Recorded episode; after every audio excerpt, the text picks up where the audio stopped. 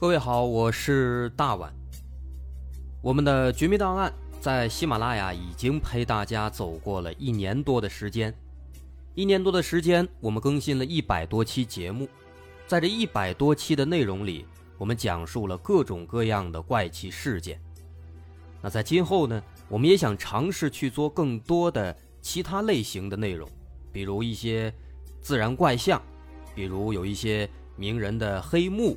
或者说是黑帮的发迹史，亦或是各种悬疑大案，以及更多的其他题材的探索。针对这些内容，目前我们也已经有了一个大概的规划。我们将会把这些内容做一个大概的整合，放在之后我们即将推出的一个新的专辑当中。这个专辑的名字暂定叫做《绝密档案：深夜调查局两百家尘封的未解之谜》当中。需要说的是，这个新专辑我们决定在喜马拉雅作为会员节目进行独家播出，总计有两百多集的内容。专辑上线时间将会在不久之后的九月九号，大家届时可以在喜马拉雅搜索关键词“绝密档案深夜调查局”，就能够找到这部新的专辑了。在上线前的这段时间当中，也欢迎大家添加我们喜马拉雅工作人员的微信。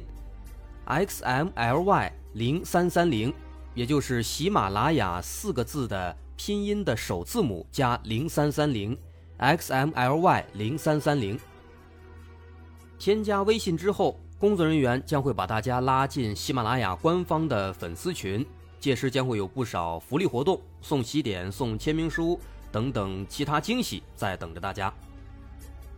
需要特别说明的是，新专辑。将会是喜马拉雅的会员专辑，也就是说，如果您是喜马拉雅的会员，就可以免费收听本专辑。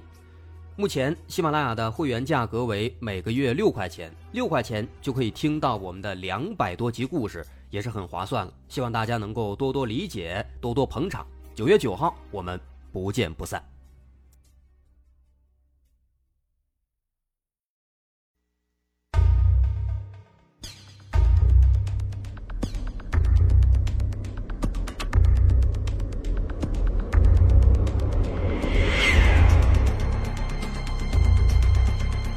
探索事实真相，搜寻幕后真凶。欢迎收听《绝密档案》。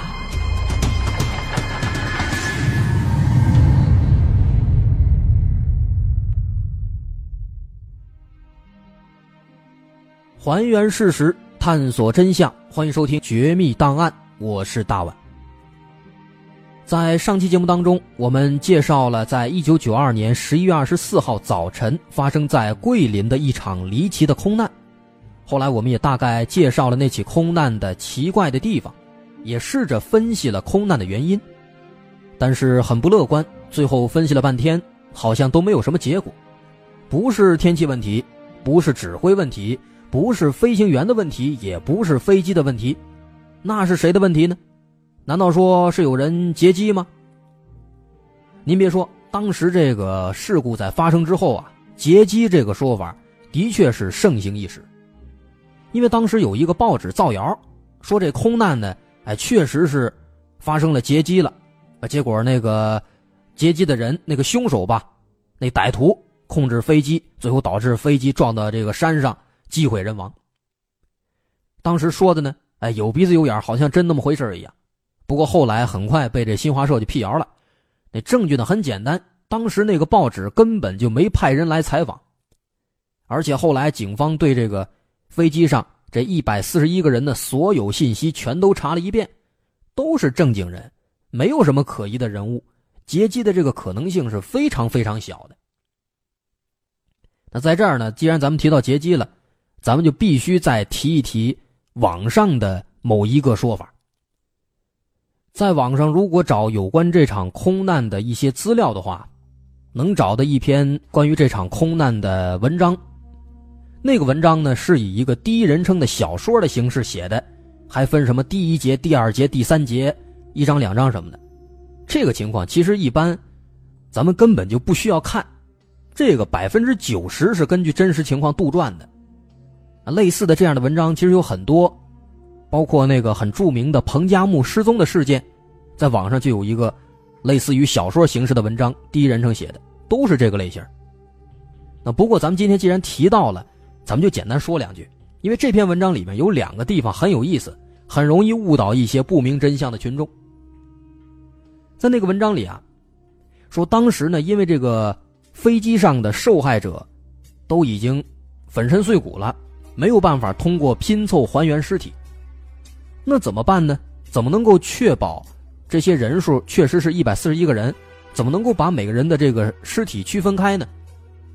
那个文章里边说，当时人们就想了一个办法，什么办法呢？通过血型来区别人数，来区别身份。为什么呢？人家里边说了，说因为每一个人的血型虽然说都是 A B O A B 型的，但是呢，仔细研究下来啊，其实很多细节都不一样。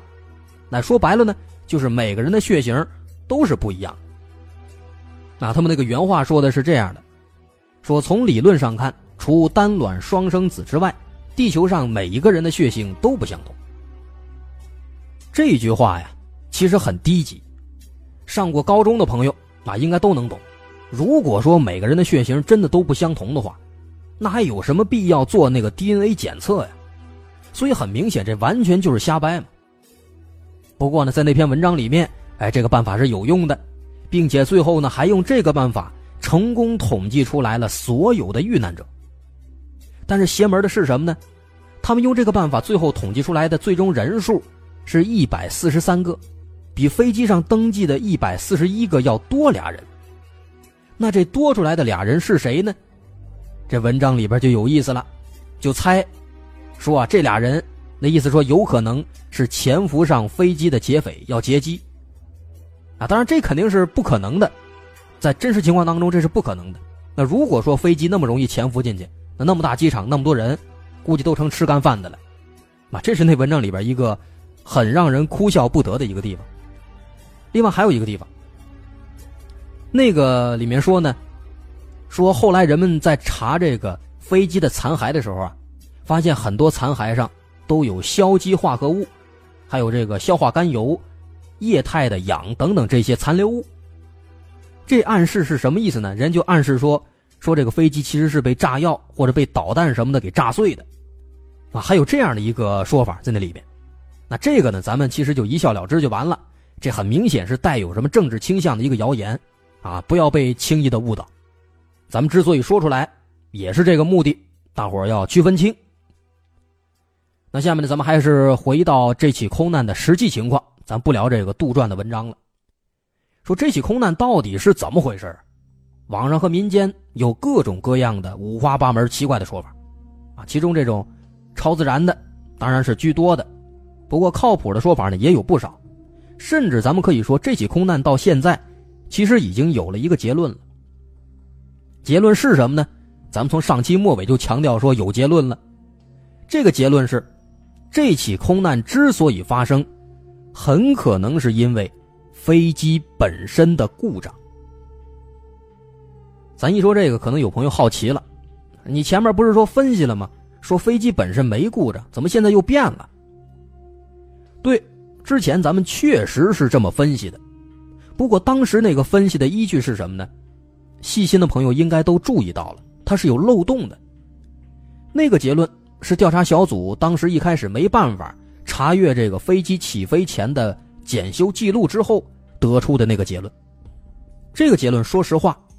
是很无奈的一个结论，因为它只是那个记录上写的，而且那个检查记录，它一般啊，据说也不是检查所有的这个飞机的方面，所以飞机本身是不是真的没问题，这个其实是很难确定的。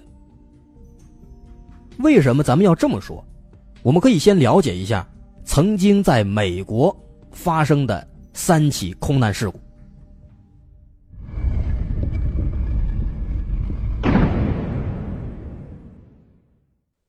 在说这三起事故之前，啊，咱们可以先透露一下，这三起空难事故啊，因为它非常有代表性，也很有名所以后来呢都被录进了加拿大的一个空难纪录片叫《空中浩劫》，啊，这个片子也是挺有名的，估计不少朋友都看过。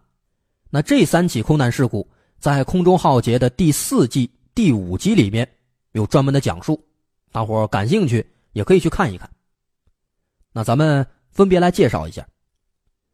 首先，第一起空难事故发生在一九九一年三月三号，当时是美国联合航空公司的一架波音七三七二九幺型的五八五号航班，从丹佛国际机场飞往科罗拉多全机场。当时飞机它在马上要降落到科罗拉多全机场的时候，飞机的垂直尾翼的方向舵突然开始转向右侧，飞机随后。向右翻滚，直到坠毁，撞到地面上。这场事故导致飞机上的二十五名乘客和机组成员全部遇难。那么这场事故它的直接原因说的很明白了：垂直尾翼的方向舵突然向右转，导致飞机不断的向右翻滚，直到坠毁，撞到地面上。那么为什么会发生这样的事情呢？咱们可以用之前。咱们分析桂林空难的那个思路，来套用一下，来分析这儿，气象、地面指挥、飞行员自身、飞机本身，从这四个方面套用一下，分析一下是什么原因。首先，气象，当时科罗拉多全机场的上空天气晴朗，啊，当时虽然说有一个强气流，但是后来分析证明这个强气流没有对飞机造成什么影响。另外，地面指挥。这个也是没有问题的，这一点一般来说应该都没什么问题。那再看飞行员本身，机长叫哈罗德·格林，当年五十二岁，啊，一看就是老司机了。他有二十年的飞行经验，飞行总时长长达九千九百零二小时，其中驾驶这个波音七三七型号的飞机，飞行时间有一千七百三十二小时，表现一向是十分优秀。副机长叫帕特·爱迪生。当年四十二岁，他的总飞行时长也有三千九百零三小时，驾驶这个波音七三七的时间也是长达一千多小时，表现也很优秀。所以从这儿来看，飞行员的原因也基本可以排除，都是老司机。那么现在只剩下一个了，就是飞机本身的原因。后来分析这个黑匣子里面的数据，发现在事故发生的时候，飞机它突然完全失控了。机组成员当时在飞机上想控制住飞机，但是一直没成功，最后飞机短时间之内撞向地面，机毁人亡。这架飞机，它当时撞到地面上之后是什么情况呢？跟咱们今天说的这个桂林空难的情况是差不多的，整架飞机也都是粉碎性解体，找不到大块的飞机碎片，坠机现场呢，也找不到任何比较完整的。人的尸体碎块，可以说，不管是飞机还是人，现场的情况跟桂林空难是一模一样。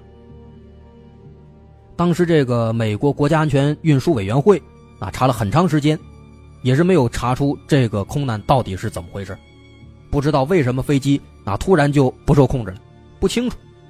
这是第一起空难，然后第二起空难发生在一九九四年九月八号。这一天，全美航空公司的一架波音七三七三百型的四二七号航班，啊，可以看到这个飞机型号，波音七三七三百，跟咱们今天说的桂林空难的飞机型号是一样的。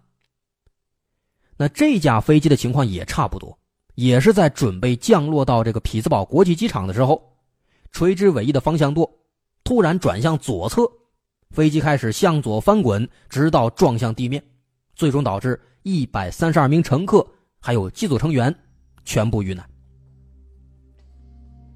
这场空难它的直接原因也是相当明显的，垂直尾翼的方向舵突然左转，导致飞机向左翻滚撞向地面。那么这个事故是什么原因呢？咱们也可以用那四点来套用一下。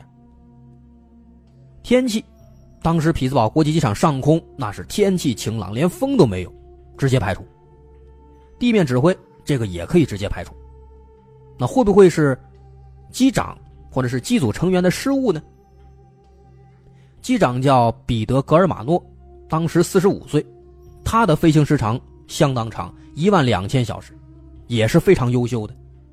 副机长查尔斯·艾米特，当时三十八岁，他的飞行时长是九千一百个小时，也是表现优秀。所以说，说白了，不太可能是机组成员的失误。那这样看的话，那只能说也是飞机本身的原因了，因为它坠毁的情况跟上一起那事故挺像的，那个是向右偏转，他这向左，最后都是一边打着转一边撞到地面上。来，后来一查，果然发现也是飞机突然是完全失控。那机长也是想控制飞机，但是没有效果，最终撞到地面上。这一架飞机的情况跟上一个也一样，除了它的尾翼有一部分是相对比较完整的保存下来了，其他部分全部都是粉碎性解体，里面的乘客也都一样，全都是粉身碎骨。那这一次后来，他们也是查查了好长时间，最后也没有得出结论，还是没闹明白飞机为什么会突然失控。这是第二起空难。然后咱们看第三起，这第三起就不能算是空难事故了，因为这个事故呢后来成功的化险为夷了。它是发生在一九九六年的六月九号。当时是东风航空公司的波音七三七二百型的五幺七号航班，从新泽西州的特伦顿飞往维吉尼亚州的里奇蒙机场。这次呢，也是飞机在快要降落的时候，当时在这个一千二百米的高空当中。这个时候呢，这个阶段是人为操纵的阶段，操控飞机的是机长布莱恩·毕夏普。但是这个时候啊。他人为操控的时候，突然发现飞机正在自己往右倾斜，慢慢的往右翻转。看到这个情况，机长布莱恩想调整，但是发现这个时候飞机是完全失控的。那怎么办呢？机长马上就采取这个紧急措施，调节引擎不均匀的输出功率，希望让飞机能够恢复水平飞行，能安全下来。弄了一顿之后呢？也不知道是不是起作用了，反正过了一会儿啊，哎，这飞机确实开始自行恢复了，又正常了。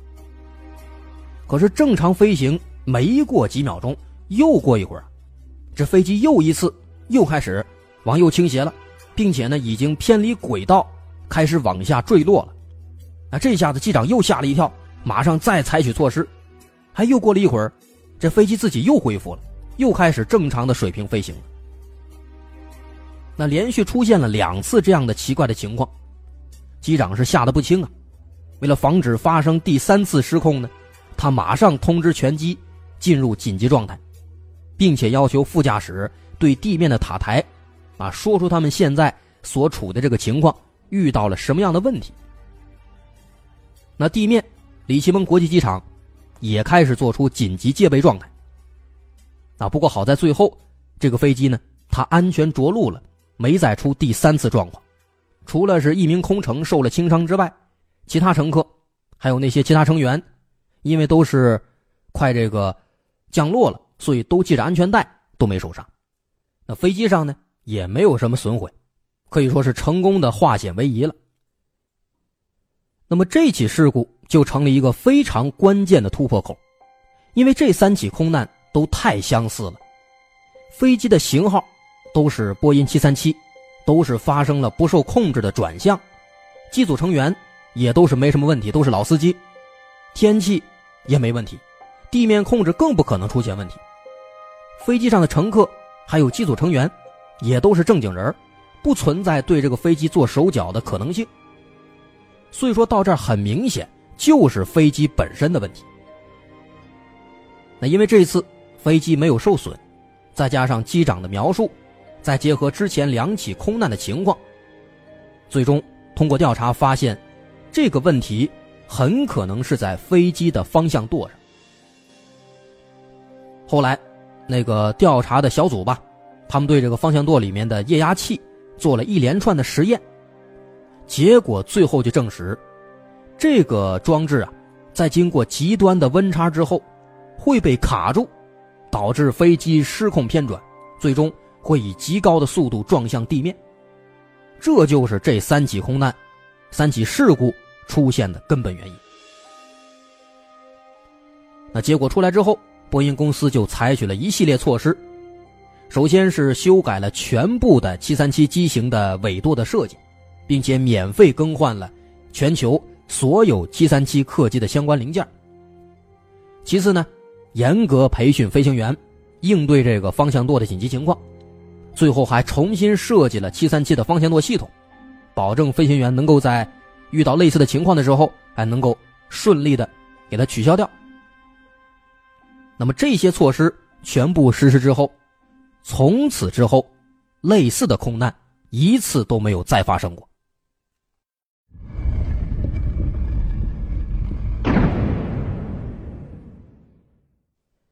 那现在，咱们说完这三起美国的飞行事故，然后我们再回过头来看一看我们今天说的这起国内的桂林的空难事故，看看这个桂林的空难跟那三起有什么相似之处。首先，很明显，坠机现场是极其相似，可以说是完全相同啊，都是飞机粉碎性解体，没有大的残骸碎片，遇难者也是一样的，找不到一具完整的尸体，这个最大的疑点就非常相似。其次呢，不只是现场的情况一样，遇难的飞机的型号也是一样。咱们之前提了，空难的。机型，就是桂林空难的机型是波音737-300型客机。那美国发生的这三起空难的飞机机型，分别是波音737-291、波音737-300和波音737-200。所以到这儿呢，第二个共同点就出来了，机型都是一个系列的。而刚刚的那个结论里边，咱们也说的很明白了，波音737型号的客机。全部都存在这个方向舵失控的问题。然后我们再看看空难发生的时间，桂林空难发生的时间是一九九二年十一月二十四号。那美国那三起空难的事故分别发生的时间，在一九九一年、一九九四年和一九九六年。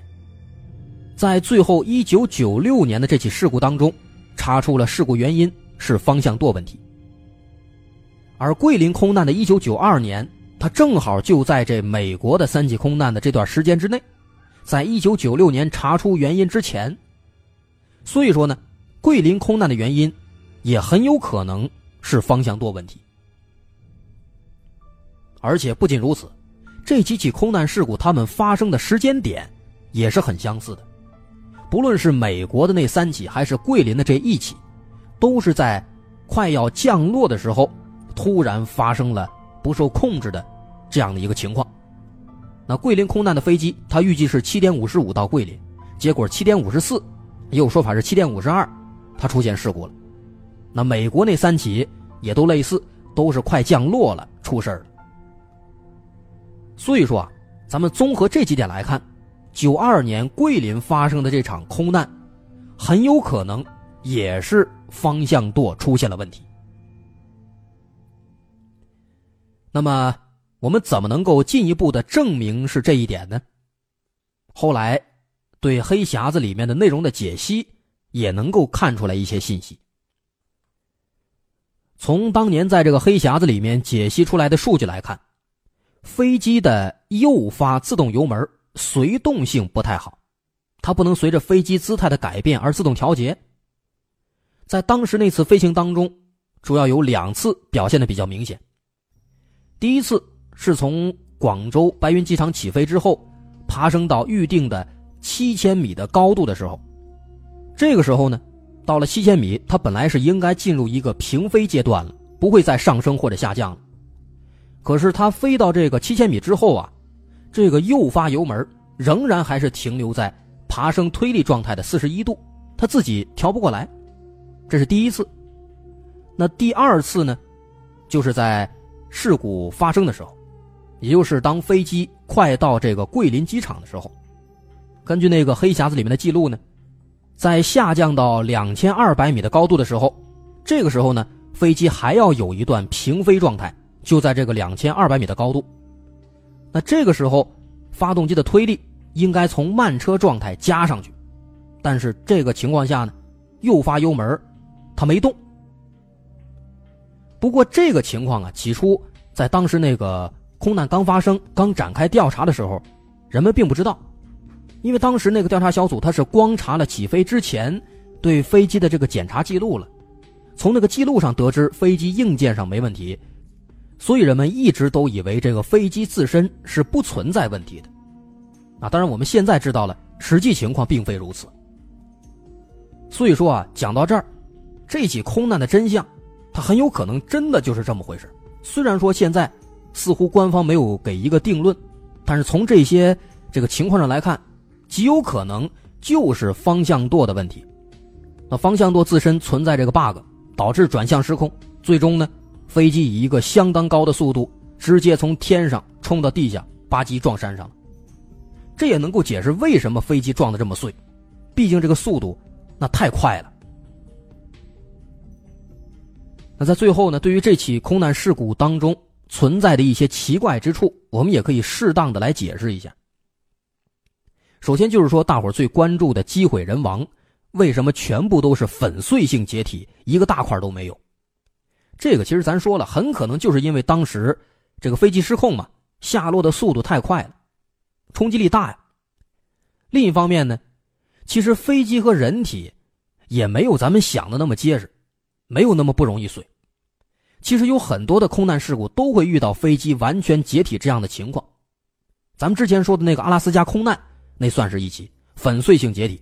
那人体也是一样的，包括咱们刚说的美国的那三起空难，那第一起不也是这样吗？所以说这不算是什么奇怪的。再一点呢。可能就是黑匣子，那黑匣子的确它是结实，但是呢，它也不是无坚不摧啊。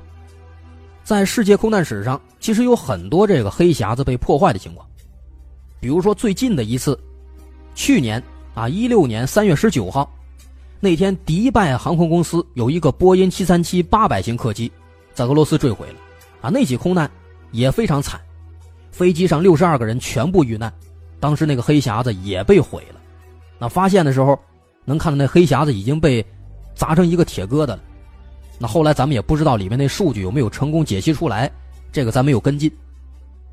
总的来说呢，就是说这样的情况其实很多，它根本就不神秘。再有呢，就是说那个飞行员的问题，啊，说是什么老司机啦，有什么一万多小时的飞行经验，这其实也不能代表什么。很多事故往往都是老司机翻车嘛。咱不用说飞机，就说开车吧。开车出事的、出那事儿越惨的，还真就是老司机比较多。这个大伙都是有目共睹的。